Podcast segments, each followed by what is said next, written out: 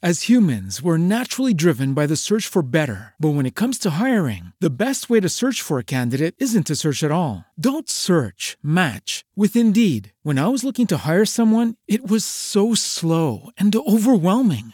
I wish I had used Indeed. If you need to hire, you need Indeed. Indeed is your matching and hiring platform with over 350 million global monthly visitors, according to Indeed data, and a matching engine that helps you find quality candidates fast. Ditch the busy work. Use Indeed for scheduling, screening, and messaging so you can connect with candidates faster. And Indeed doesn't just help you hire faster. 93% of employers agree Indeed delivers the highest quality matches compared to other job sites, according to a recent Indeed survey. And listeners of this show will get a $75 sponsored job credit to get your jobs more visibility at Indeed.com slash podcast. That's Indeed.com slash podcast. Terms and conditions apply.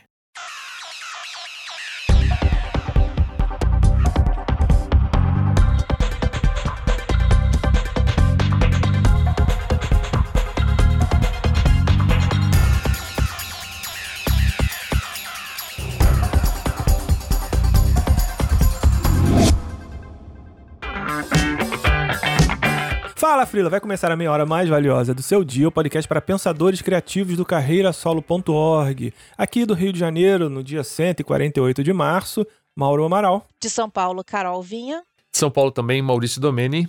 Também dia 300 e pouco de março. Não acaba, não acaba Nunca. nunca mais isso.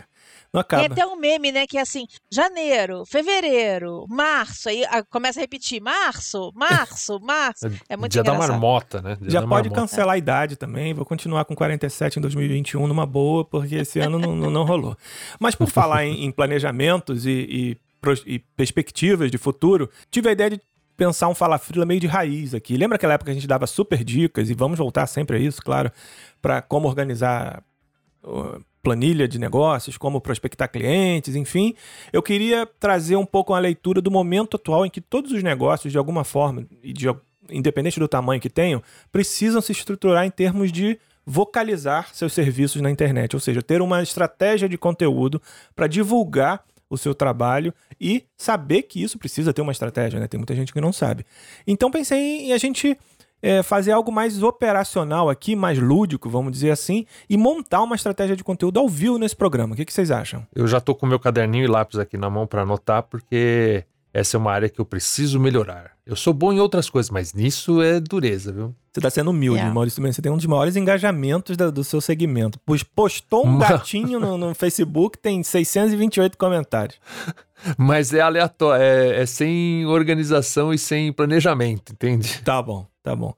Então é isso. A gente. A ideia é pegar um cliente fictício ou não, enfim, e a gente ir construindo com ele uma jornada. Esse é o grande, grande resumo do papo que a gente vai ter hoje aqui. Entender que é uma jornada, desde de você decidir se estruturar para ter uma, postu, uma marca pessoal centrada em conteúdo na internet, até efetivamente lá na ponta, algum tempo depois, medir esses resultados. E por falar em resultados, antes da gente entrar na pauta, vamos lembrar aqui como é que as pessoas conversam com a gente. A gente tá meio carente porque quase ninguém conversa com a gente. Vamos começar com o grupo. A gente tá incrementando o grupo lá, né não, Maurício? O grupo tá funcionando bem, a gente tá com. O Mauro tem colocado bastantes posts lá. Agora tá faltando o pessoal entrar no papo, né? É, alguns têm entrado no papo, mas ainda muito timidamente. O canal lá é de, é de duas vias, não é pra gente ficar escrevendo e, e falando, é pra gente bater papo, é pra gente trocar ideias, né? Então, convidando o pessoal pra interagir com a gente lá no grupo. Fala Frila.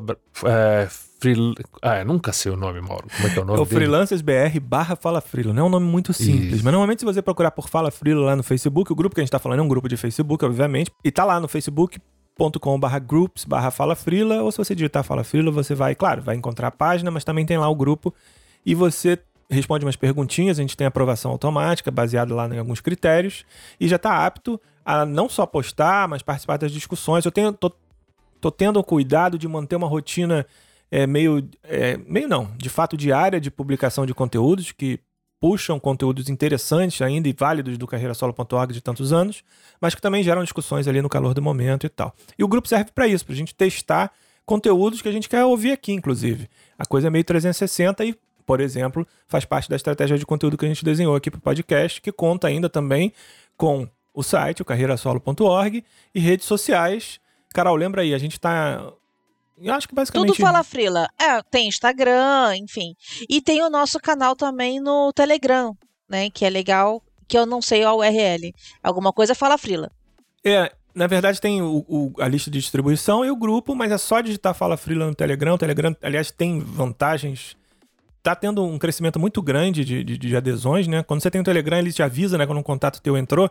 E muitos contatos que, que não tinham o aplicativo essa semana, por exemplo, instalaram. Mas basicamente ele tem um sistema de busca muito bom, ele funciona quase como uma rede social, nesse sentido, pelo menos. E aí você digitar Fala Frila sempre com dois S lá, você encontra lá o Ecoando Fala Frila ou o ouvinte do Fala Frila, que são os dois canais que a gente tem por lá que é, espelham o conteúdo, tá? O que muda é a forma de interagir com eles. E também tá por lá, você vai ser avisado de programa antes de todo mundo e pode bater um papo com a gente lá, mandar mensagens de voz. A gente já tem começado a receber, tá começando a mexer aqui na na força, fosse um Jedi, né? Percepções assim de, de, perturbação, perturbação não, de alteração no ritmo da força aí, porque tá começando a ter algum retorno aqui ali, mensagens de áudio e tal, gente agradecendo. E claro, a newsletter também. E tem também o Twitter, Twitter arroba Fala Frila, né? Assim, a gente não é um Twitter desses automáticos, assim, a gente olha, responde, vê. Então, segue lá. A gente ainda não tem caixa postal física, mas se houver demanda, a gente abre também. Isso, quiser mandar uns microfoninhos, uns recebidinhos, a gente faz o review aqui, né? Maurício faz análise técnica das, das impedâncias, dos decibéis e tal, e a gente promete testando. Ouviu o Road, quiser mandar pra gente aí um kit completo, tá, tá bacana, tá valendo. É isso, então você pode entrar em contato de diversas formas, tem o WhatsApp também, é só é, seguir a gente lá no site, no carreirasolo.org, tem lá o link diretamente para o nosso grupo de distribuição. N maneiras. O importante é a gente conversar, receber dúvidas e interações ao longo, ao longo aí das, das semanas. Já estamos com terceiro mês? É, né? Se, não, segundo mês de, de oitava temporada, seguindo para o terceiro. E muito contentes aí de seguir produzindo esse conteúdo há tantos anos no ar. É isso? Isso. Então vamos lá para a pauta.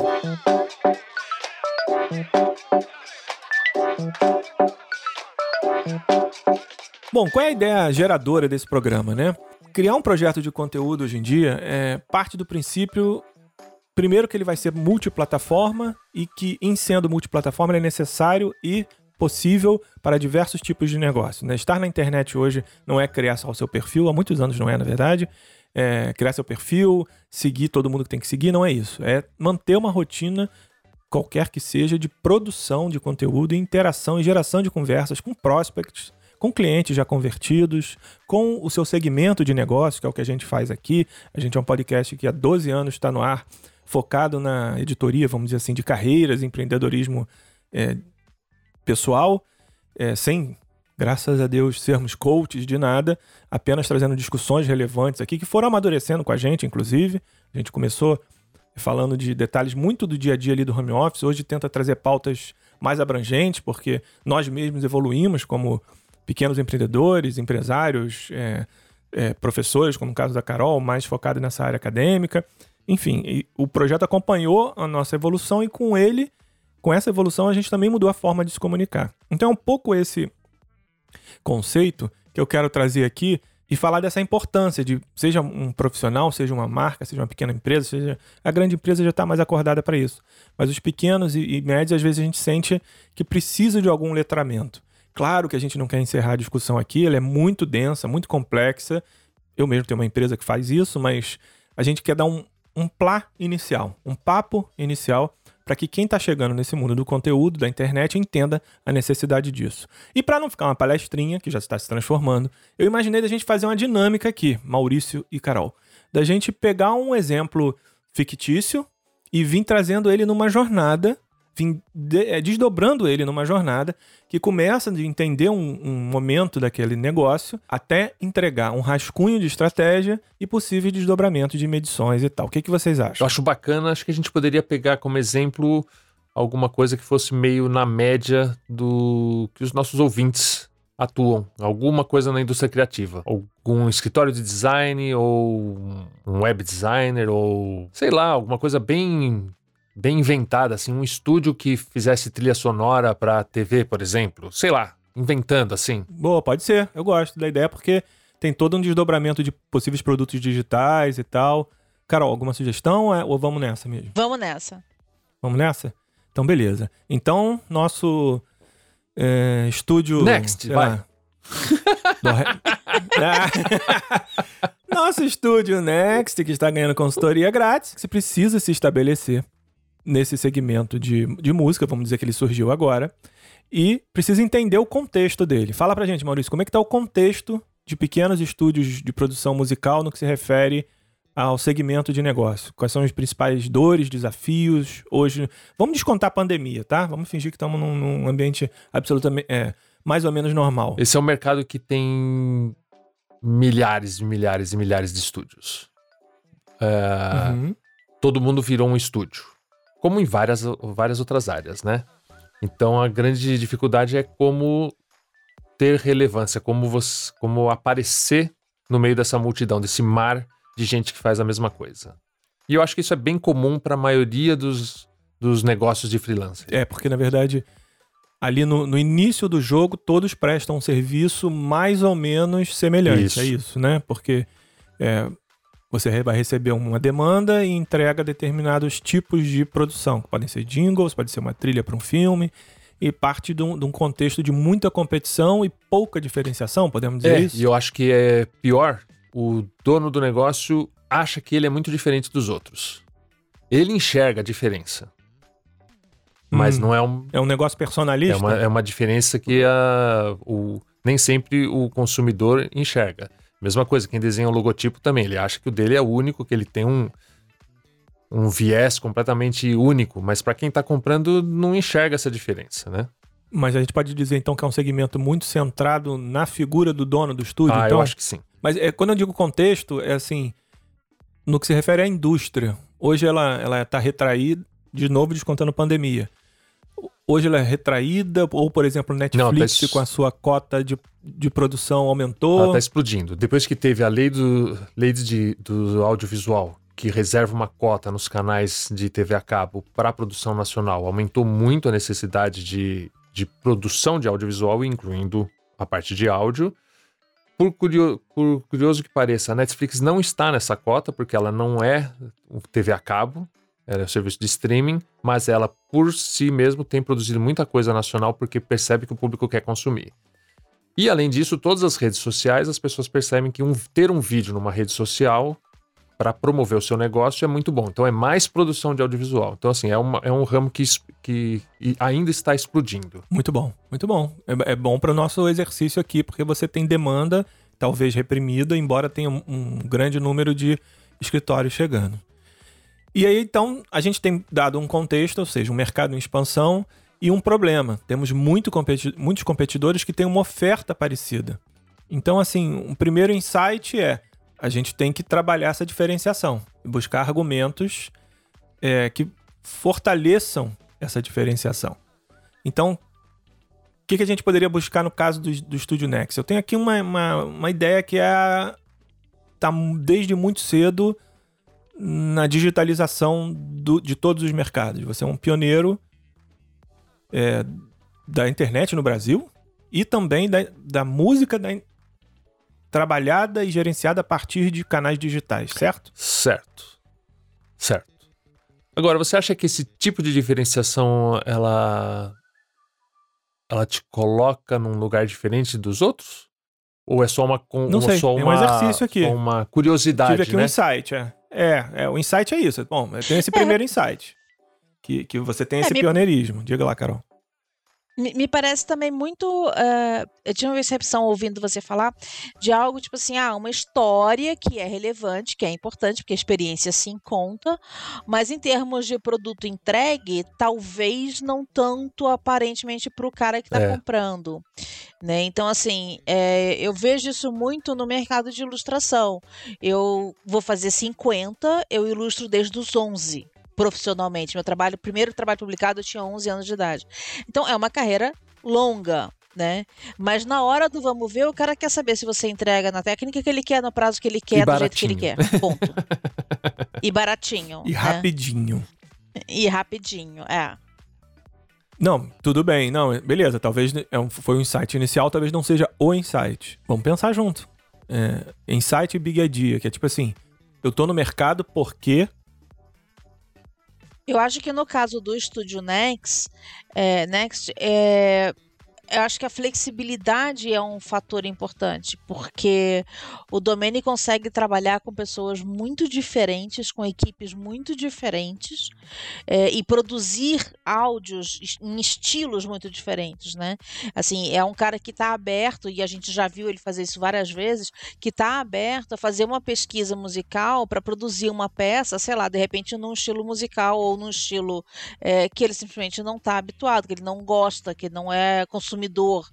Então, não é uma coisa do tipo, ah, eu, eu faço esse estilo aqui. Se você quiser comprar esse estilo, então você compra de mim. Não, é assim, ele vai e atende o que o cliente está precisando. Acho que esse é um grande diferencial. É curioso isso, né? Porque normalmente a gente ouve e lê muito falando que o segredo está na especialização, né? É, talvez isso seja uma realidade americana, talvez. Aqui, porque aqui no Brasil, para sobreviver, você precisa fazer o que aparecer pela frente, né? Não é bem uma escolha ser. ser é, jogar em várias funções, é meio que estratégia de sobrevivência, né?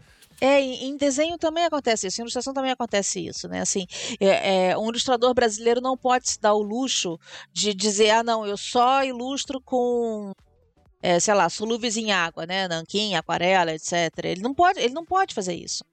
Né? Assim, o cara tem que fazer o tradicional, ele tem que fazer várias técnicas, ele tem que saber o digital, ele tem que saber tratar uma imagem, entregar digitalmente, fazer um vetor no estilo que o cara quer. Senão ele não Ou seja, isso aí também não é uma diferenciação, né? Estamos estragando a pauta do Mauro. Não, de forma nenhuma. É por isso que é um exercício, assim. A gente tem que chegar Mas nessa big idea. É. É, é. a versatilidade, é. Ver, é, multiplicada pela é. agilidade. É. Mas eu acho que é um diferencial sim, Domênico, pelo seguinte, porque é, a gente sabe que isso é necessário, né? Mas as, nem, os profissionais não fazem isso. Se você pegar, por exemplo, o portfólio de ilustrador, eu estou falando Sim, disso claro. porque é a área que eu conheço melhor, tá? Mas assim, se você pegar portfólio de ilustrador, você vai ver assim, tipo, nossa, o cara é super fera nesse estilo, ele não apresenta nada diferente. Ou por insegurança, por achar que, ah, vão achar que eu sou louco, que eu faço qualquer coisa, ou porque alguém enfiou na cabeça dele essa coisa norte-americana de que a especialização é o segredo, porque ele de fato não faz outras técnicas. Então, eu acho que apresenta... isso, isso é uma coisa que sempre me salvou. Inclusive, assim, agora eu acabei de ilustrar a, a capa e algumas internas da revista Cândido, da Biblioteca Pública do Paraná. É, eles são uns fofos, eu adoro trabalhar com eles. E o, o, editor da revista me pediu, ele falou assim: olha, a gente gostaria que fosse uma pegada assim, assim, assim, um pouco mais.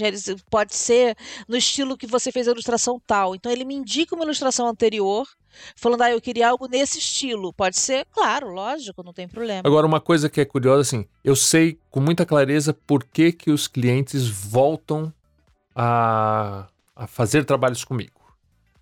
Que é a questão de, de eu topar qualquer parada, de eu encarar as coisas, os desafios que vêm pela frente, seja qual for, e de muita confiança.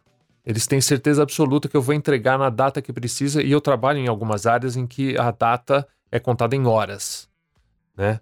Por exemplo, quando a gente faz evento, é, tem a apresentação do presidente lá no sábado às três da tarde e tem a vinheta antes. Se não tiver lá na hora, já foi. Não tem como. E essas coisas são produzidas no dia anterior, né? Então, assim, eu sei que os meus clientes me enxergam assim e voltam a trabalhar comigo por, muito por conta disso. Agora, isso não é uma coisa que você passa para fora. Quem nunca trabalhou com você não, não tem como enxergar isso, né? A não ser que seja por referências. Bom, então assim, a grande ideia pode ser que a gente multiplica qualidades que em outros lugares não tem. Por exemplo, então você tem versatilidade, agilidade, confiança. Então pode ser o Studio Next o lugar onde você multiplica diferenciais. Ainda não é slogan nem nada.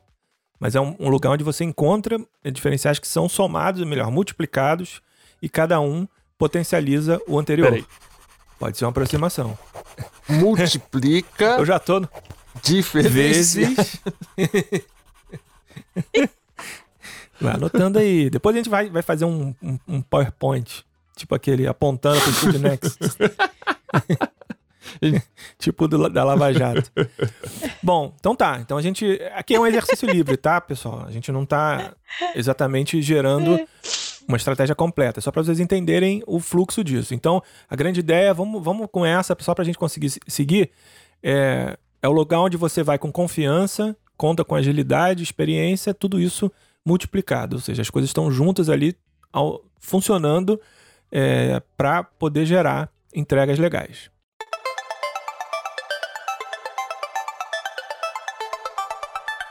Tá, e aí a gente tem os territórios em que isso vai funcionar. O que, que são os territórios? Aqui vamos entender como, como tem uma entrega, é, entre aspas, física, um entregável, que é uma trilha, vamos entender quase como segmentos, né? Então tem trilha para cinema, tem trilha para publicidade, tem trilha para canais de TV, que talvez seja um pouco de, diferente de cinema, para teatro, né, que você faz exposições, vamos botar artes, são esses os territórios? Tem mais um, algum que eu esqueci? Ah, como a Carol lembrou, tem tudo, né? Tem institucional, institucional né? podcast, é, endomarketing, aí não para, né?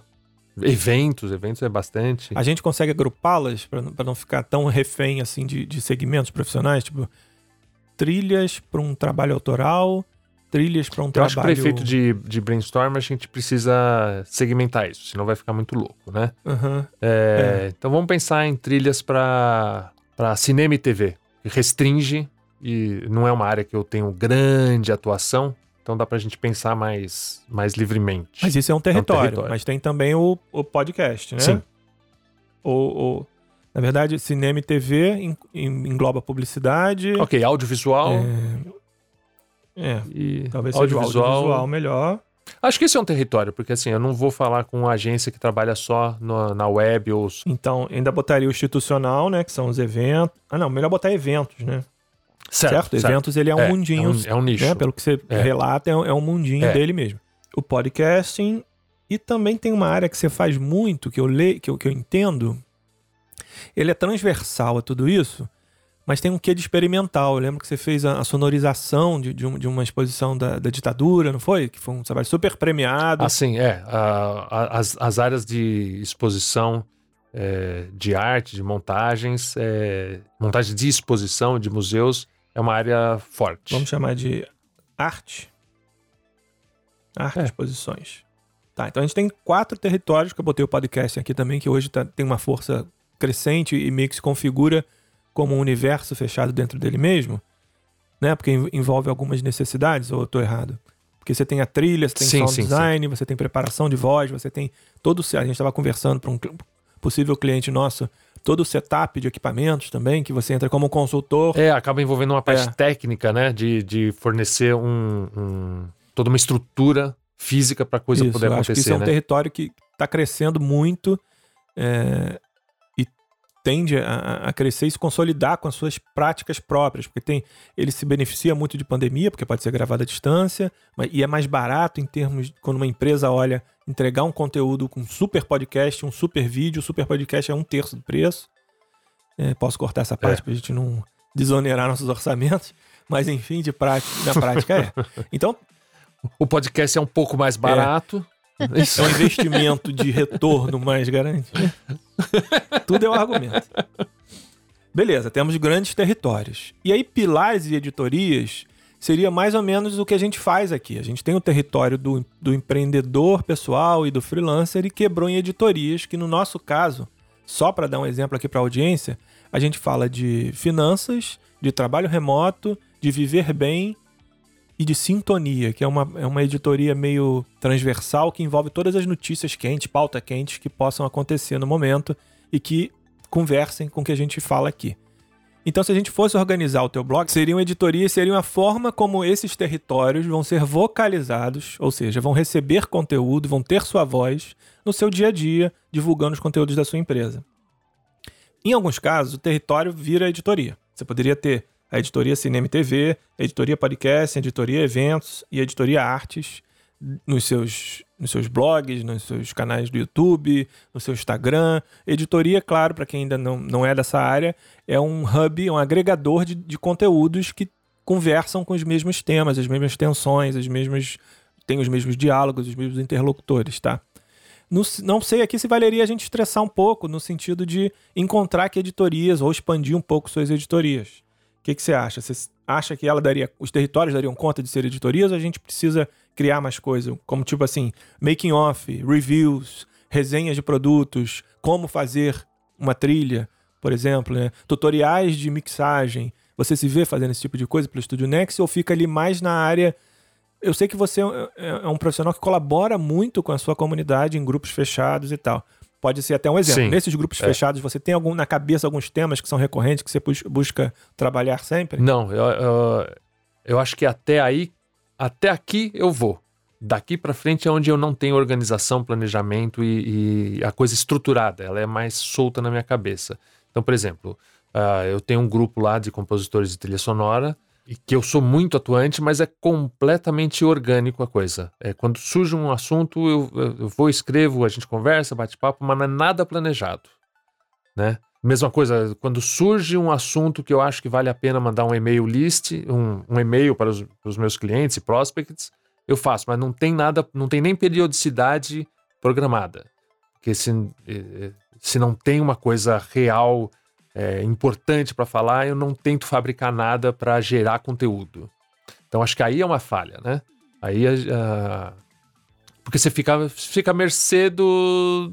É, aí é a filosofia cabeça, de trabalho. Né? É, alguns vão dizer que sim, que são muito pragmáticos e guiados pelos manuais, mas eu, como sou mais old school e tô aqui antes do mato, na verdade, quando o, o, o pardal trouxe a semente no, no, no bico, eu, tá, eu tava olhando.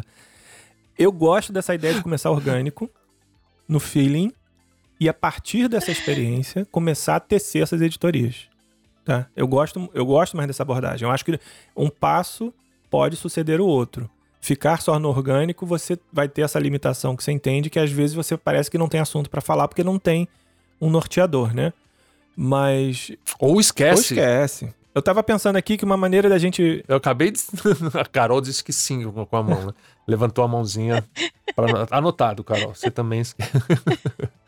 o... Eu acabei de lembrar. Acabei não. Faz três, três, quatro semanas.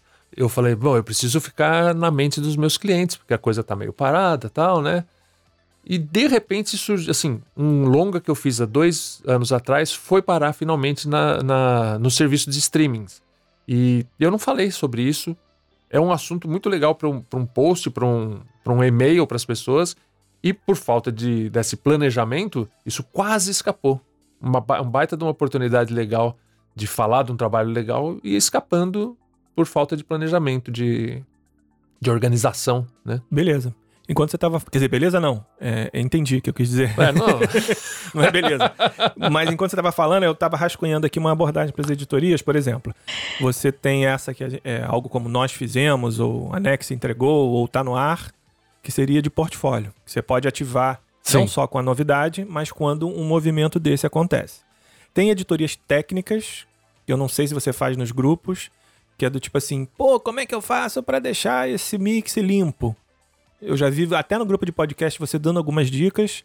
E você já me deu inúmeras dicas de como melhorar as vozes aqui do, do, do, do podcast. Mas eu veria uma possibilidade de você, através de dúvidas de que às vezes são muito senso comum e fáceis para você responder, também demonstrar um dia a dia do teu trabalho. Não sei se você faz isso ou já fez. Não, não faço, porque aí é uma coisa curiosa. Eu tenho, eu tenho uma atuação grande nessa área técnica de mixagem, de sonorização, que não é a área de criação.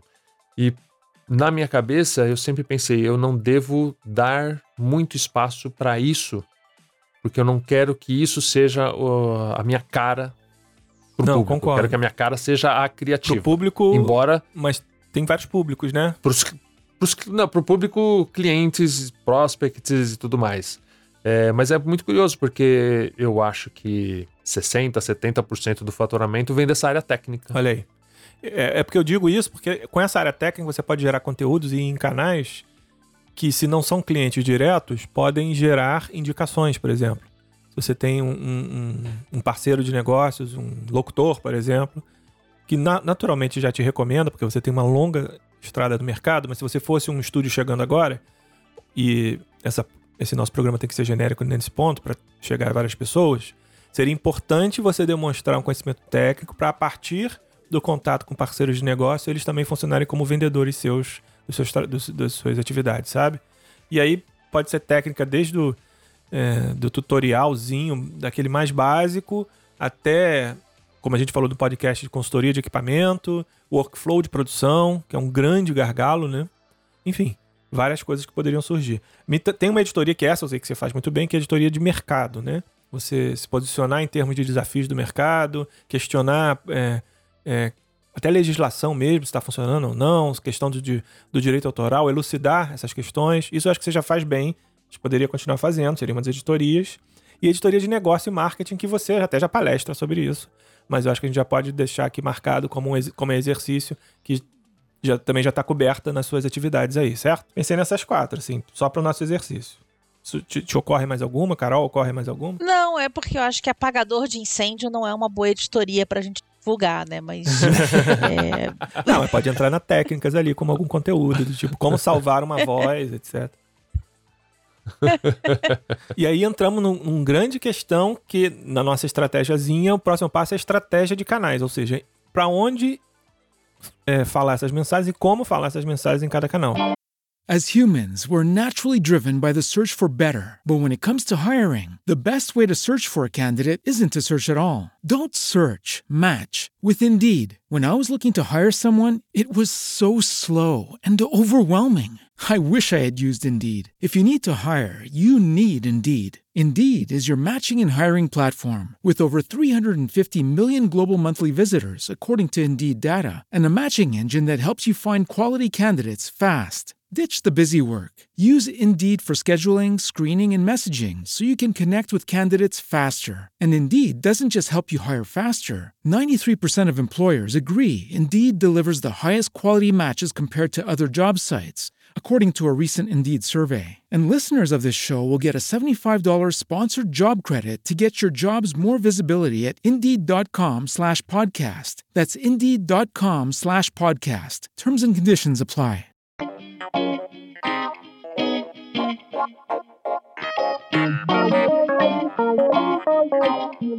O mesmo conteúdo no, no Instagram é absolutamente tem que ser tratado de forma absolutamente diferente do que ele está no, no, LinkedIn, por exemplo. A gente aqui no Fala Frila procura fazer isso.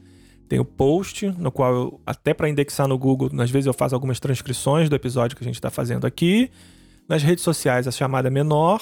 No Instagram, eu procuro fazer algo audiovisual com player que a gente gera em alguns aplicativos. No LinkedIn, às vezes, algo mais focado no negócio e por aí vai. No Twitter, tentando gerar conversa, etc.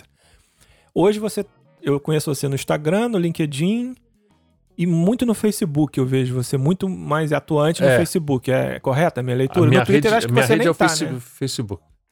Eu tenho conta no Twitter, mas nunca entro lá. Não é preferencial para você. No, no LinkedIn, eu abri o, ou retomei o meu perfil, já tinha deletado há, há, vários anos atrás, retomei ele agora porque percebi que alguns clientes falaram, ah, foram me citar no LinkedIn e viram que eu não estava lá. No Instagram, a mesma coisa. Então, assim, é... mas eu não atuo nessas redes. Você acha que é importante estar em todas? Tem gente que diz que sim, tem gente que diz que não é necessário. Não, todas não. Você tem que entender aquela que, falando em termos aqui do, do, do pequeno negócio, aquelas que conseguem ter um bom retorno com um menor esforço. Porque sabe que o nosso limitador é o tempo, né? Ou a gente a gente está rodando pratinhos que vão desde pensar produtos de conteúdo aqui, como esse que a gente está fazendo, até fazê-los serem ser divulgados, até gerenciar, emitir as notas, até ver o que foi pago o que não foi. A gente sabe como é o nosso dia a dia. Então, eu acho que tudo que você puder reduzir esforço, melhor. E aí, respondendo, estar em todas? Não. Mas estar, pelo menos, numa grande rede que está em evidência, é, como, por exemplo, o trabalho que a Carol está começando a fazer no TikTok. A gente nem é da faixa etária do TikTok, a gente já brincou com isso várias vezes aqui. O que está sendo questionado. A gente tá, a nossa faixa etária está começando a chegar muito fortemente para consumir, talvez não para produzir, mas para consumir. Mas a Carol, por exemplo, está fazendo speed drawing no, no TikTok, que se adapta muito bem àquele formato e é uma maneira bacaníssima de divulgar o trabalho dela. Eu desconfio até que a Carol está fazendo mais por curtição do que para divulgação, mas não é? Mais para se divertir do que, do que outra coisa. Mas é uma ótima maneira de mostrar que ela é rápida, né? Não, é, é, é muito gostoso porque o, o, TikTok tem um. Depois que você entende como funciona, eu levei um tempo. Os dois primeiros vídeos que eu vi ficaram lixo. Faz parte do negócio você entender a plataforma, né? E o, o TikTok sobrevive basicamente a uma grande indústria de repostagem. Você aproveita um áudio que já está lá e uh, eles valorizam melhor o áudio que já está lá do que se você colocar um seu. Então, assim, essa questão de criação de conteúdo é visual e não é, sonora. Então, é, você tem várias coisas que são desafios. É, os jovens, né? Assim, a galera que, para quem realmente se destina ao TikTok, faz dancinhas e coisas assim, o que está muito além das minhas capacidades motoras. Então, eu me limito a fazer os desafios de ah, você, sei lá, mostra a primeira página do seu sketchbook, mostra que você mais gosta, mostra não sei o quê. E volta e meia tem um desses. Então você se engaja justamente numa dessas propostas e aí mostra o seu trabalho. E aí sim começa a ter bom resultado. As tentativas que eu fiz é, de, de produzir, né, de eu mesmo fazer a proposta aqui, tá, né, assim, quero fazer desse jeito, floparam assim terrivelmente. É, é impressionante a diferença de views, assim, de, de, percepção. Acho que o próprio algoritmo, se é um som é, original, que eles chamam, né? Ou seja, se é um som único, assim, ele não reverbera em cima. Então, é, tem, tem toda uma lógica da plataforma. Que vem da origem da plataforma, né? Ela vem do Musical.ly, que era, uma, era um aplicativo de, de, de dublagem ele, o, o core dele é esse. Depois a empresa chinesa foi criando todas essas potencialidades ao redor, ferramentas de edição e tal. Ele é um editor de vídeo né, também, com alguns recursos, enfim. Mas por isso que ele tem centra, ele centra nessa música em dublagem. Tem muita coisa legal em dublagem também. Mas aí, só esse exemplo foi interessante para mostrar que não é importante estar em, em todas, mas é importante estar naquelas que estão mais em evidência no momento eu, eu, talvez eu não veja, muito por essa questão que a Carol falou, como se o trabalho fosse bem aproveitado, uma vez que é melhor aproveitado músicas que já existem lá. Mas é, Instagram, eu acho que você já tá, né? Mais com uma pegada mais pessoal, talvez tenha um Instagram do, do, próprio é. estúdio, com, com making-offs, com time-lapses, com pequenos exemplos de trilha. É, o LinkedIn tem uma atuação no que se refere à produção de conteúdo mais pesado, empresarial, profissional, que você poderia abordar também. E aí, é, talvez o ruim acompanhando... do LinkedIn é que não deixa. É, é, não é um ambiente para eu postar bobagens, né? É. Para isso você reina é um no Facebook. É um problema é... isso para mim. É. Pois é, pois é. Então tá, se é um problema, vai no Facebook. Ou, vai no... eu, já, eu pensei isso semana passada, falei assim, e se eu entrar lá desvirtuando aquele negócio lá? Porque nada impede, não é? Eu lembro quando os brasileiros chegaram no Orkut que a grande graça era entrar num, grupo, num daquelas comunidades de gringo e é Brasil aqui e só falava português até que todos os gringos saíram ruê, fora ruê, do ruê, grupo. BR. A gente expulsou todo mundo do Orkut, né? Acho que eu vou fazer isso com o LinkedIn, expulsar todos os sérios dela. vandalismo na, na, na sua acepção mais literal. Mas enfim, o LinkedIn tem uma plataforma chamada Pulse também, que é de publicação de conteúdo, tipo o Medium, vai? Que também se presta a isso, mas você tem toda a razão. É um recorte muito mais para discutir grandes questões do teu mercado. É, vai que muda aí alguma lei de, de, de distribuição de audiovisual. Se tem uma treta de streams com TVs. Eu acho que se você poderia se posicionar nisso, se passar naquele crivo de pouco esforço, muito retorno. Se essa regra se inverter, é, é job que você deixa de entregar, sabe? Eu acho é. que vale a pena investir nos grupos do Facebook, no Instagram. E você tem redes muito. O pessoal de audiovisual adora o Vimeo até hoje, né? Sempre que eu interajo com produtora, sempre tem um link do Vimeo para olhar alguma coisa, os Reels das pessoas estão lá. É, mas lá mas no, no, até onde eu percebo, não, lá não, é muito, não é muita rede. É muito diferente não, do YouTube. É, é, é, um grande repositório. É. é. você aponta o link, o cara vai lá e vê, porque lá é um formato. Quando ele cresceu e se tornou padrão na indústria audiovisual, é porque a qualidade do YouTube era muito ruim e o Vimeo já oferecia vídeo HD. Uhum. Então todo mundo que queria mostrar vídeo punha no Vimeo, né? Inclusive a maioria das pessoas tem contas pagas no Vimeo, né? É, é muito diferente do YouTube. Mas assim, ela é só para eu apontar, olha ali o meu trabalho, não é ali não rola comunidades nem papos. É. Então eu acho que, assim, de lição aqui, para resumir, para o programa não ficar com três horas, e de repente é bom que fique, mas É, eu acho que talvez investir um pouquinho mais no Instagram, que eu acho que é a único cam... a única grande rede hoje que tem visibilidade, tem entrega, principalmente no IGTV, tem entrega muito boa de conteúdo orgânico, que talvez você tenha que trabalhar um pouco mais. Eu, eu aumentaria a presença no Instagram. Eu não sei nem se você, você tem o Instagram do Studio Next, não, né? Não, do, do, Studio, do Studio Next eu só tenho o Facebook e tá largado lá. Eu não. É, é, bem curioso isso, né? Eu, eu não sei se, eu não sei qual é a razão, mas eu acabei concentrando tudo muito na minha pessoa. A, a, empresa existe, sou eu sozinho na empresa, mas é o meu perfil pessoal. E é através dele que eu falo com os meus clientes, que estão todos na minha rede pessoal, né? Todo, nós três passamos por isso aqui de alguma forma. Eu tava. Eu, de vez em quando, de vez em sempre, mais ou menos a cada semestre, eu, eu dou uma olhada para esse meu desenho também. E aí eu tava fazendo esse final de semana, até como uma ilustração, assim, um, um como é que chama aquilo? Um mapa mental Aí você, eu tenho a Contém Conteúdo, que tem uma determinada cara. Eu tenho esse projeto aqui, que tem outra cara. E tem agora o terceiro projeto, mais voltado para o meu mestrado, mauramaral.com, que tem uma terceira cara.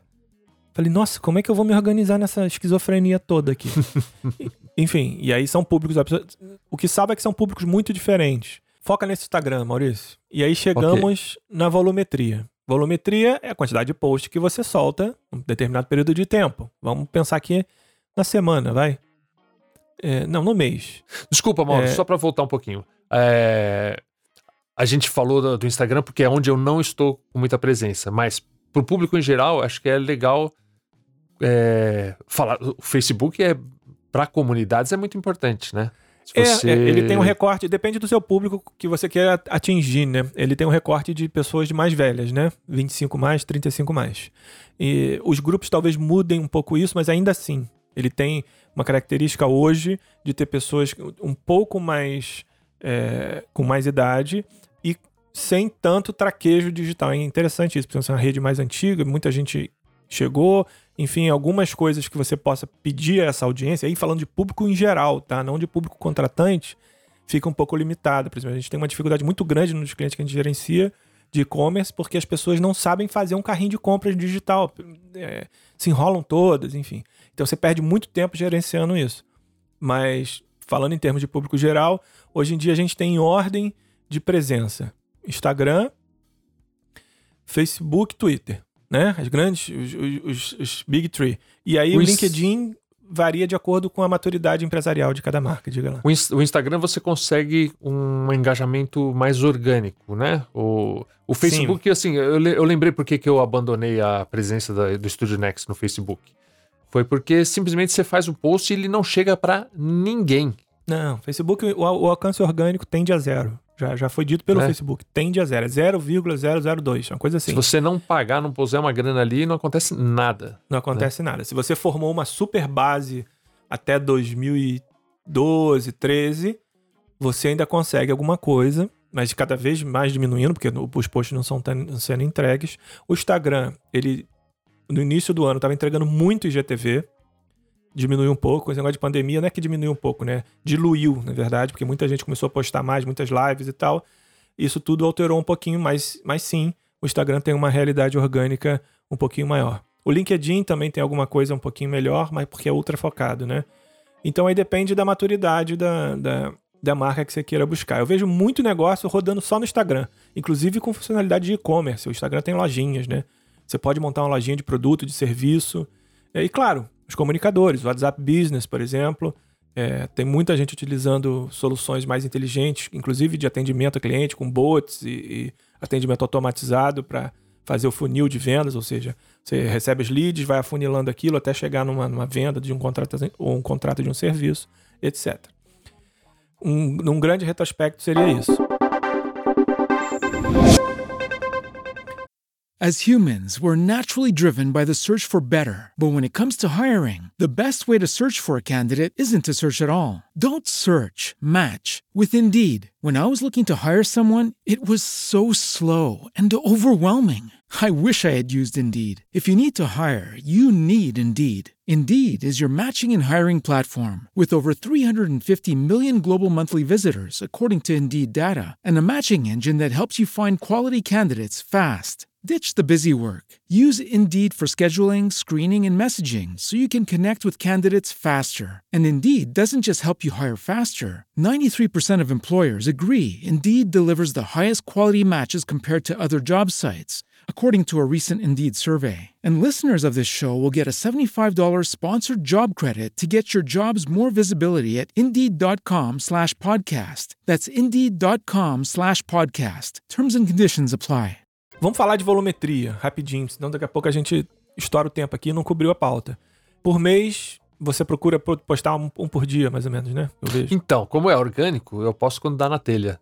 E, e dá hum. muito na. Isso, é, isso aí, isso é uma questão. Dá muito isso na é telha. Então... Tem que olhar. É, a sorte é essa, né? Então, às vezes, às vezes eu olho e falo: caramba, você postou cinco posts hoje. Um é com uma galinha com braços, o outro é de uma música legal. Esse Olha eu lá, vi. todo mundo gostou. eu fiquei tentando fazer um trocadilho com chicken, é, galinha chicken little, mas não consegui, ah, aí só, só curti. E o outro é de um trabalho. Assim, quando é um assunto sério, quando é alguma coisa do meu trabalho, eu preciso prestar muita atenção para não poluir a timeline. Porque às vezes eu percebo que assim, eu posto um negócio de trabalho bacana, em seguida posto uma porcaria dessa de galinha com braço, e aquele estoura 200 comentários e ninguém viu o meu do negócio. Eu falei, caramba, né? Tem que prestar atenção nisso. Eu não sei como é que funciona o algoritmo, mas é você inundar a timeline é ruim se você precisar chamar atenção para alguma coisa, né? Mas assim. Você dilui, você dilui o engajamento, é, na verdade, né? Mas assim, eu não tenho nada fixo, não. Esse é o, a falta de, de planejamento ou característica. Não, é, eu acho que você pode olhar o seu próprio Instagram com o tempo. Ele tem lá uma abinha naquele, naqueles três pontinhos que diz, por exemplo, quando é que seus usuários estão online, maioria, que horário ela está mais é online, por exemplo. Você pode aprender com o próprio Instagram para se programar para isso. Que dias eles estão mais online, que horas eles estão mais online. Oh, não fazia ideia. Eu é, também não. E, é, e aí você pode se organizar para isso. Aqui para o Carreira Solo, dando um exemplo, os posts funcionam muito bem de segunda a quarta. Até a gente tem aqui um costume nosso de quarta-feira dar uma retrabalhada no programa e tal, porque depois de quinta o engajamento cai muito. É, acho que é porque tá muito relacionado na cabeça das pessoas com o trabalho, e aí sexta-feira a galera já tá sextando mesmo, já não quer mais saber disso.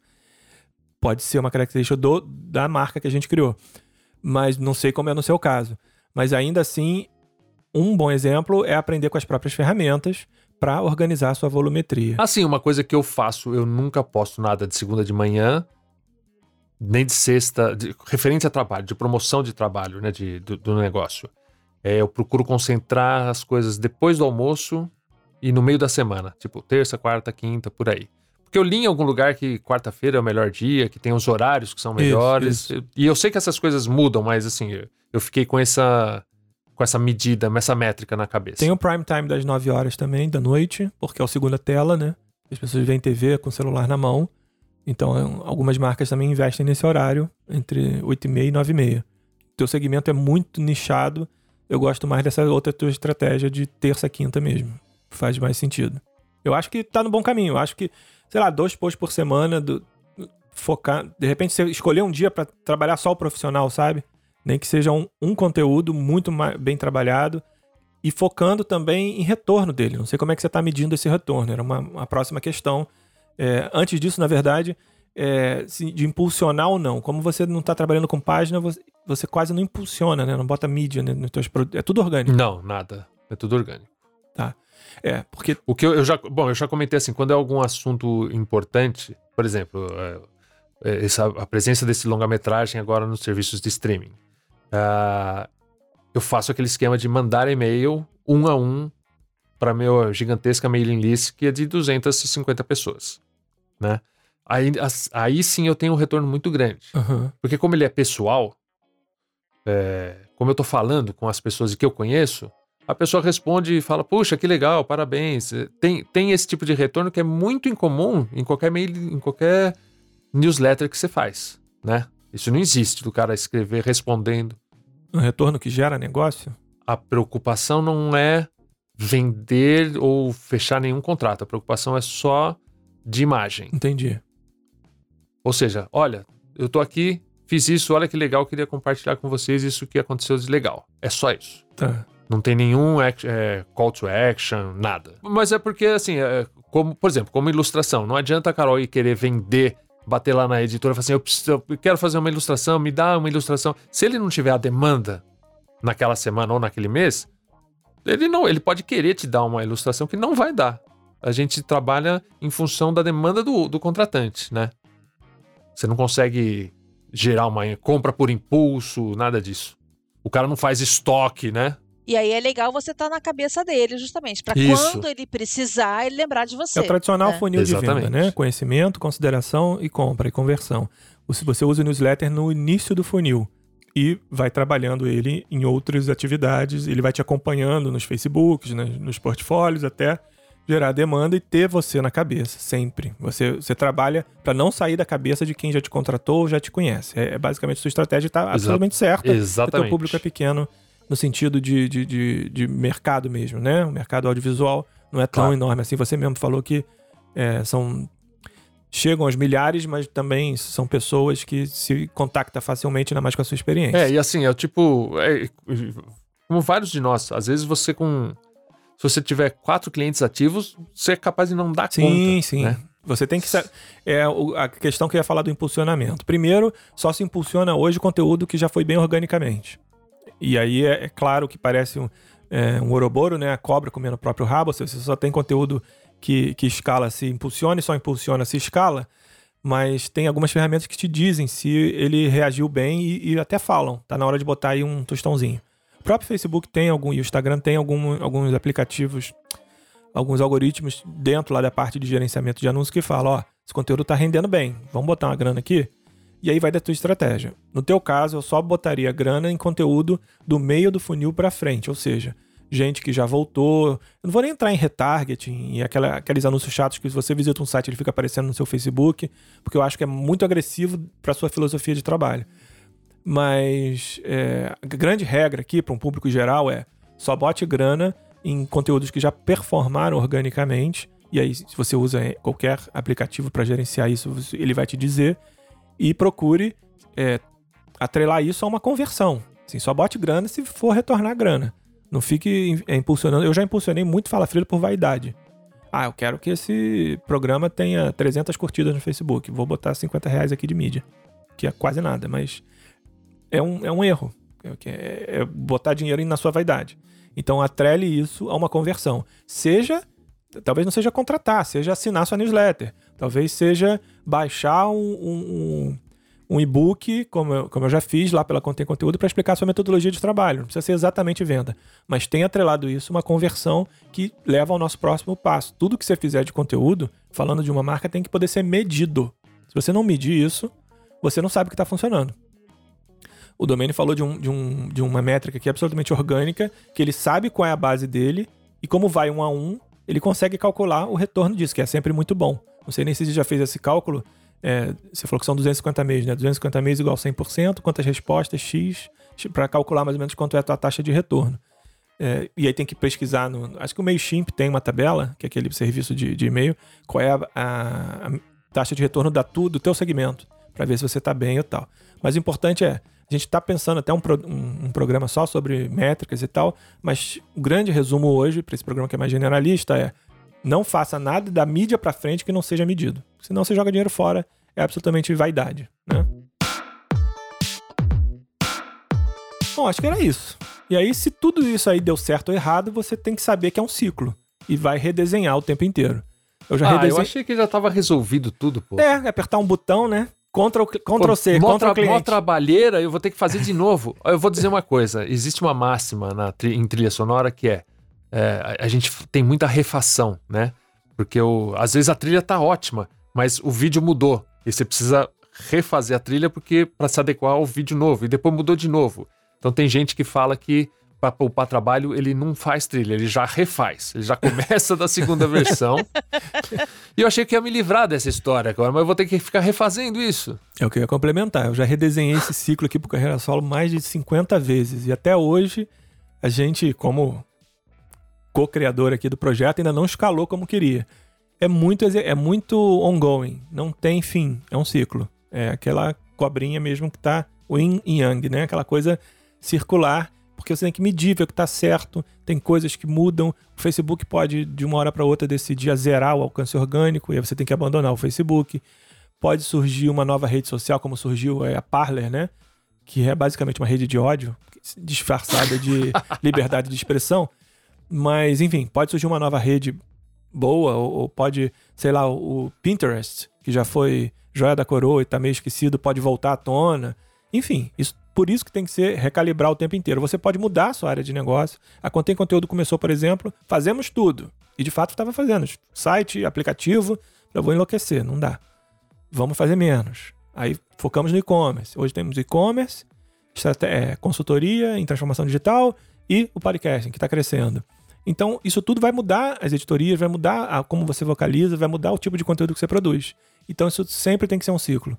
Nunca pode ser entendido como uma linha reta, não. Aliás, como quase tudo na vida, né?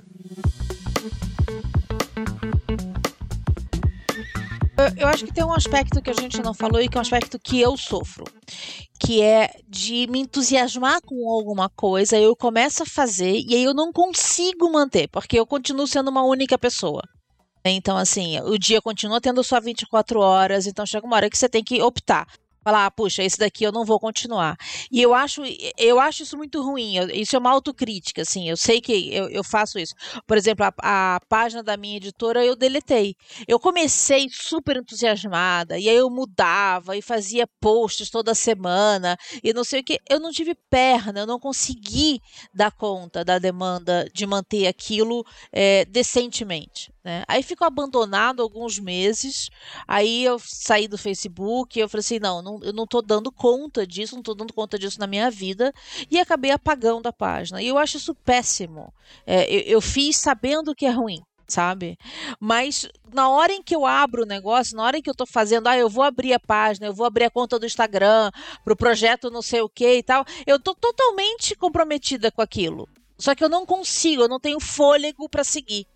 Então, é, eu acho importante ter essa. essa um. E isso é uma coisa que eu estou aprendendo a duras penas. De, de, de, medir um pouco, de falar, puxa, isso aqui realmente eu vou precisar manter. Quanto que isso vai me demandar por semana, por hora, por dia, por seja lá o que for? Né? Assim, eu vou dar conta disso? Ou isso é só uma coisa que eu acho que é, tá legal agora? Né? É, como é que vai ser isso? E, e, e, eu acho que esse é um exercício que a gente precisa fazer, eu especialmente, urgentemente, mas, mas talvez eu não seja a única pessoa a ter esse problema, então... A gente pode pensar no, no, na filosofia do MVP que startups têm, né? No Minimum Value Product. Qual, ou seja, qual é a mínima entrega que a gente vai usar para atender essa necessidade que a gente tem de estar a todo momento pensando em coisas e tal. Nesse sentido, eu acho que a gente faz um gancho perfeito para a continuação da pauta, que é olhar os exemplos de escritores, por exemplo, que focam em, em criar boas newsletters como forma de distribuição de trabalho. É, que depois até evoluem para outras entregas, mas eu vejo muito bem eles centrando no fazer deles, que é a escrita, utilizando é, redes e ferramentas digitais para divulgar essa escrita e a partir dela até pensando modelos de negócio. Você tem o caso da Aline Wallach, por exemplo, que tem um podcast sensacional chamado Bobagens Imperdíveis, que nasceu de uma newsletter, que ela faz narrações de, com fios temáticos, meio em, em fluxo de pensamento ali, que sempre ao final, por exemplo, apresentam um trecho da obra que ela está trabalhando. Aí você fala, é ah, beleza. Muito, é muito legal. É, o trabalho é. dela é muito, muito legal. E tem a ver com o fundo do mar, eu lembrei muito da Carol que mergulha, né, desde, desde sempre. O, o livro dela tem a ver com, sobre a, a consciência das águas vivas, é um troço que parte do. É, é meio flusseriano, se você pensar, você que gosta. Parte de um, de um ser para pensar o homem, né? E.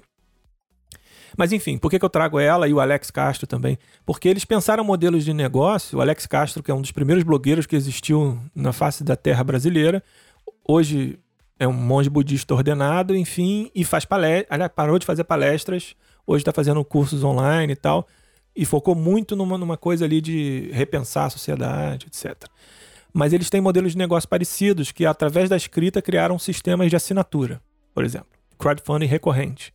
Então você paga cinco reais por mês e a Aline te entrega newsletter exclusiva e algumas coisas exclusivas, além do que ela tem de freemium, por exemplo. Então, além de toda essa estratégia de conteúdo, ela amarrou o final, aquilo que eu estava falando no bloco anterior, um um modelo de negócio que pode ser medido. Então ela sabe que com mil assinantes ela ganha cinco mil reais, consegue pagar seu aluguel e continuar produzindo o que ela gosta. Então, às vezes, de repente, nem sempre é cliente. Às vezes pode ser uma outra linha de faturamento, de crowdfunding recorrente, de, de, de assinatura, de é, cursos online, de trilhas que você vende, Maurício, no seu caso, é, por demanda, que fazem o negócio continuar rodando. E elas vão depender de conteúdo. Voltando só um passo, isso que a Carol falou sobre abraçar umas, uns projetos e depois não dar conta, né? Uh, eu andei conversando com o Mauro, eu tô com um projeto de podcast sobre trilha sonora, mas estou muito relutante por, por achar que eu acho que é muita coisa para eu abraçar. Uh, então, assim, é um negócio que é só prazer, não tem a menor pretensão disso virar negócio, disso monetizar de alguma forma, não tem como, porque é, é, é super nichado e ia ser um barato fazer, mas não dá. Acho que isso vem com com maturidade, de, da gente de tanto tomar na cabeça, chega uma hora que você fala assim: pera, eu vou tomar de novo na cabeça. Calma, vamos parar, vamos abandonar esse projeto aqui, né? Nem sempre a gente Tem um faz livrinho bem legal, né? a gente tava gravando, eu tava olhando pro lado, quando o Carol tava falando, tava te ouvindo, Carol, mas eu tava procurando aqui um livro. Ele sumiu numa instante, deve estar na parte de trás, chamado Essencialismo. Eu já até fiz uma resenha em vídeo sobre ele. Ele tem um quesinho de autoajuda ali, mas você descontando, ele te dá um, um framework legal de trabalho que ele advoga que algumas pessoas se dão muito bem fazendo apenas uma coisa. Tem a tal das 10 mil horas. Eu sei que é, é impossível para alguns perfis, o meu, inclusive, o da Carol, é muito assim. Mas tem gente que foca ali, ó. Eu vou fazer isso aqui até o último DNA possível meu. E com isso, um dos primeiros exercícios, eu lembrei do que você falou, Maurício, que é dizer não para as outras coisas, né? Que é muito difícil. Então, tem gente que foca em fazer, aí depende da realidade do mercado, mas fazer trilha para games de guerra, vamos supor.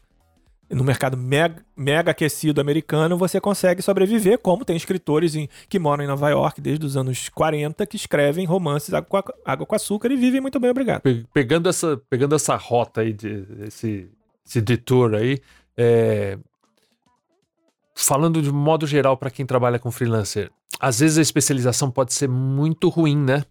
Uh, eu tenho colegas que trabalham com trilha sonora para é, séries e para longas, cinema.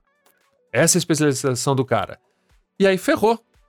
Porque entra um governo maluco que acaba com o cinema, é, entra uma pandemia que acaba com a produção de, de séries e TV, e aí o cara fica sem ter para onde correr.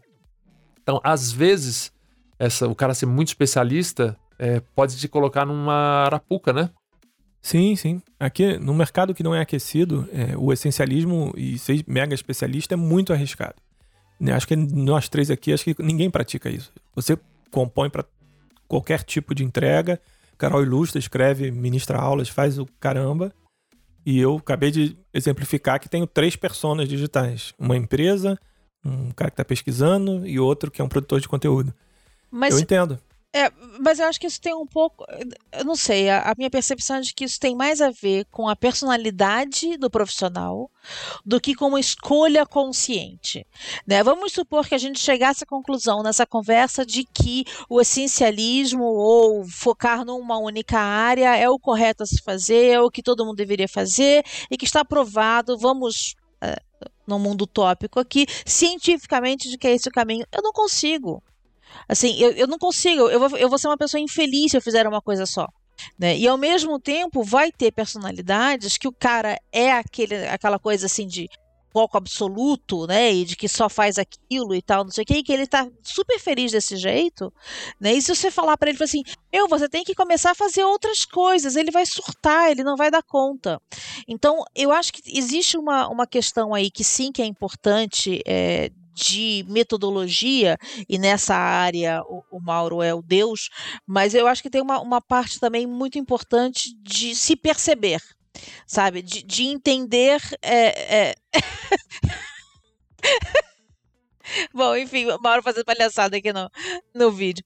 Mas, enfim, eu, eu acho que tem uma parte importante de, de se entender, de você conseguir saber quem você é e o que, que você está disposto a fazer. E às vezes essa escolha também nem é sua, né? O mercado te empurra para uma especialização ou para uma generalização. Às vezes começa a aparecer um trabalho atrás do outro daquele negócio, da, da ilustração a, a pastel, sei lá, vou falar besteira, Carol. Mas assim, e, e, por causa daquele trabalho vem outro, vem outro, vem outro, e a hora que você percebe, você só faz aquilo porque é uma demanda que apareceu. Você nem planejou, nem era a sua principal escolha, a coisa que você mais gosta de fazer, né? Sim, Ainda é, tem essa é verdade, pra... sim. Isso, isso acontece. Eu, eu tenho um, um um documentário no Netflix, uma série chamada Abstract, que tem são cada episódio acompanha um determinado artista da indústria criativa. É mais ou menos, viu? Não é assim, nossa, que maravilha, todo mundo tem que assistir. Eu achei mais ou menos, mas tem um com o cara que faz as capas do New Yorker. Né? E o trabalho dele, você bate o olho, você identifica, você sabe que é. Né? Isso para o mercado de ilustração é uma coisa boa essa identificação é, do autor, né? de você aí fazer, não, isso é certamente o trabalho de fulano. Né? Isso é uma coisa boa. É, por outro lado, ele ele está preso nisso.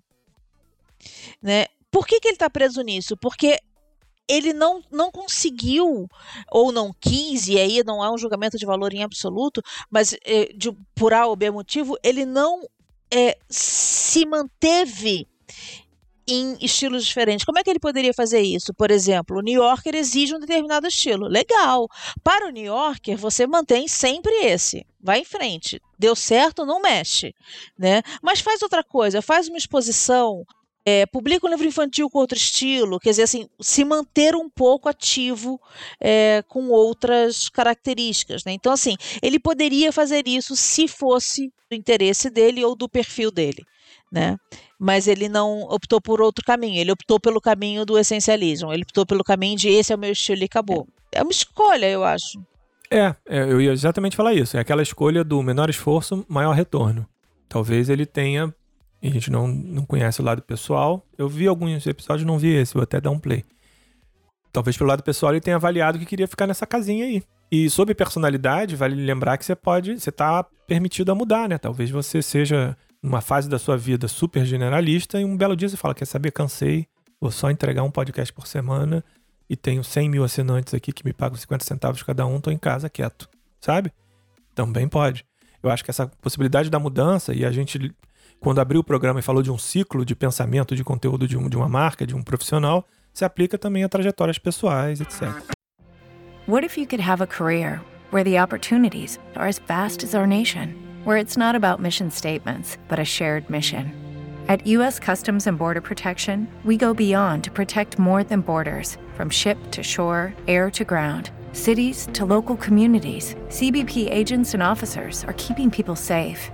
Join U.S. Customs and Border Protection and go beyond for something far greater than yourself. Learn more at cbp.gov/careers.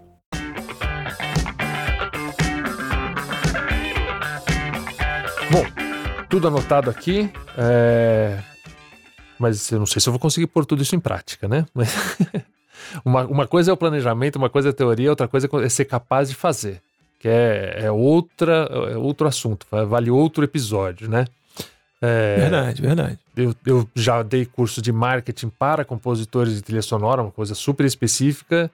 E eu dizia no curso que assim, uma coisa é, é, a teoria, outra coisa é conseguir fazer. Não é, não é porque você sabe que você consegue colocar em prática. Mas é importante a gente ter em mente o, o caminho, né? Saber, ok, aqui é, é para cá que eu teria que ir. E vai indo conforme dá, porque além de tudo, a gente não, não é planejadores de mídias sociais, de conteúdo profissionais. A gente faz as. A gente tem a nossa profissão, o nosso fazer, e precisa se promover. Então, assim, além de tudo, tem essa complicação. Esse aqui é um é um, é um lateral, é um a mais, é um, uma coisa que tem que correr no paralelo, né?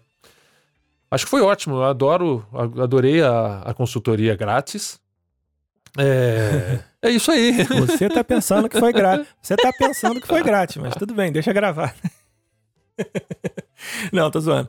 É, é, sua, sua fala me lembrou muito um post que circulou essa sema, semana passada nas redes sociais do dono da Leonardo da Vinci, né, uma livraria famosíssima no Rio de Janeiro, em que ele explica toda a jornada que ele teve que percorrer para manter o negócio rodando, que inclusive passava por atualizar as redes sociais, responder os comentários dos, dos clientes, entre os quais eu me incluo, nas redes sociais. Então, me lembrou muito isso. É um cara que tem um, nome absolutamente registrado na cultura nacional, né?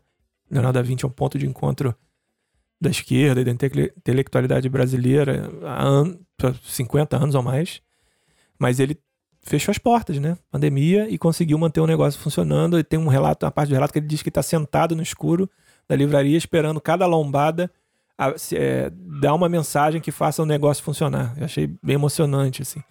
E ele diz que é isso. Enquanto o negócio está rolando, você tem que atualizar redes sociais, atender clientes. E um pouco que a gente trouxe aqui está funcionando em paralelo ao seu fazer. Então é importante ter essa é, é humildade nossa aqui de saber, olha, a gente sabe que é difícil, mas vamos fazer o que a gente for conseguindo e dentro desse, desse roadmap que a gente tentou desenhar aqui. Acho que um grande resumo é esse, né? Esse foi o Fala Frila 130, onde a gente, no formato de brainstorm, é, resolveu acompanhar o processo de desenho de uma estratégia de conteúdo, é, passando por análise do território, do problema que tem que, de comunicação que tem que se resolver, possíveis editorias de trabalho e de quanto conteúdo entregar por mês, por semana. A nossa ideia aqui foi, na verdade, oferecer um framework bem genérico que possa ser aplicado para diversos tipos de profissionais e, claro, a gente está à disposição no post desse programa no carreirasolo.org, em todas as redes sociais que a gente mencionou, para essa conversa seguir. Inclusive, vai ter um post especial lá no grupo do Facebook, lá no nosso grupo no Facebook, que você encontra digitando Fala Frila, a gente já falou no início do programa, para essa discussão seguir, a gente tirar dúvidas de diferentes formatos de negócio, que a nossa ideia é essa, trazer conteúdo que ajude você a sair da inércia e levar seu negócio para onde você, seu coração desejar, digamos assim, né? Para você ter uma vida produtiva e feliz e criando coisas bacanas. É isso, pessoal? Certo. É isso. Então tá, do Rio de Janeiro, Mauro Amaral, head da contemconteúdo.com, que produz e lança toda semana os episódios do Fala Frila e publicamente, mais uma vez, agradecer meus amigos aí que entenderam o momento que eu estava enrolado semana passada. Tive que tirar um programa da gaveta, que eu adorei fazer, que é um do meu livro preferido da vida, mas a gente está voltando aí às gravações. Obrigado, pessoal. Sem vocês, esse, pro esse projeto aqui não é nada. Ah, tamo junto, para com isso. é... De São Paulo, Carol Vinha, Carolina Vinha, você me encontra no carolina.vigna.com.br. E de São Paulo também, Maurício Domene. O meu trabalho você vai encontrar agora em todos os lugares da Studio Next, no em Instagram, na Lua, em todos os lugares. Naquele carro do Elon Musk que tá orbitando a Terra, tá tocando um, tá. uma trilha sua. No carro de som, junto com Vendendo Ovos, tem Carreta lá. Studio Next. Isso. você, você encontra o, o principal, tá no studionext.com.br. É isso aí, gente. Espero que vocês tenham gostado. Mandem suas dúvidas e comentários em áudio. Até a semana que vem. Fiquem em casa e fiquem bem.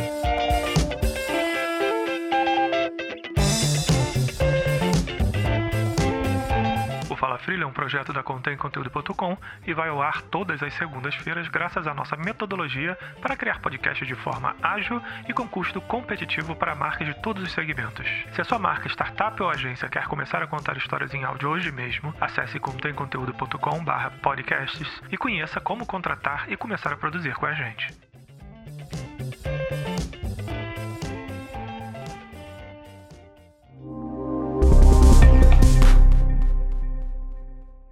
As humans, we're naturally driven by the search for better. But when it comes to hiring, the best way to search for a candidate isn't to search at all. Don't search, match with Indeed. When I was looking to hire someone, it was so slow and overwhelming. I wish I had used Indeed. If you need to hire, you need Indeed. Indeed is your matching and hiring platform with over 350 million global monthly visitors, according to Indeed data, and a matching engine that helps you find quality candidates fast. Ditch the busy work. Use Indeed for scheduling, screening, and messaging so you can connect with candidates faster. And Indeed doesn't just help you hire faster. 93% of employers agree Indeed delivers the highest quality matches compared to other job sites, according to a recent Indeed survey. And listeners of this show will get a $75 sponsored job credit to get your jobs more visibility at Indeed.com slash podcast. That's Indeed.com slash podcast. Terms and conditions apply.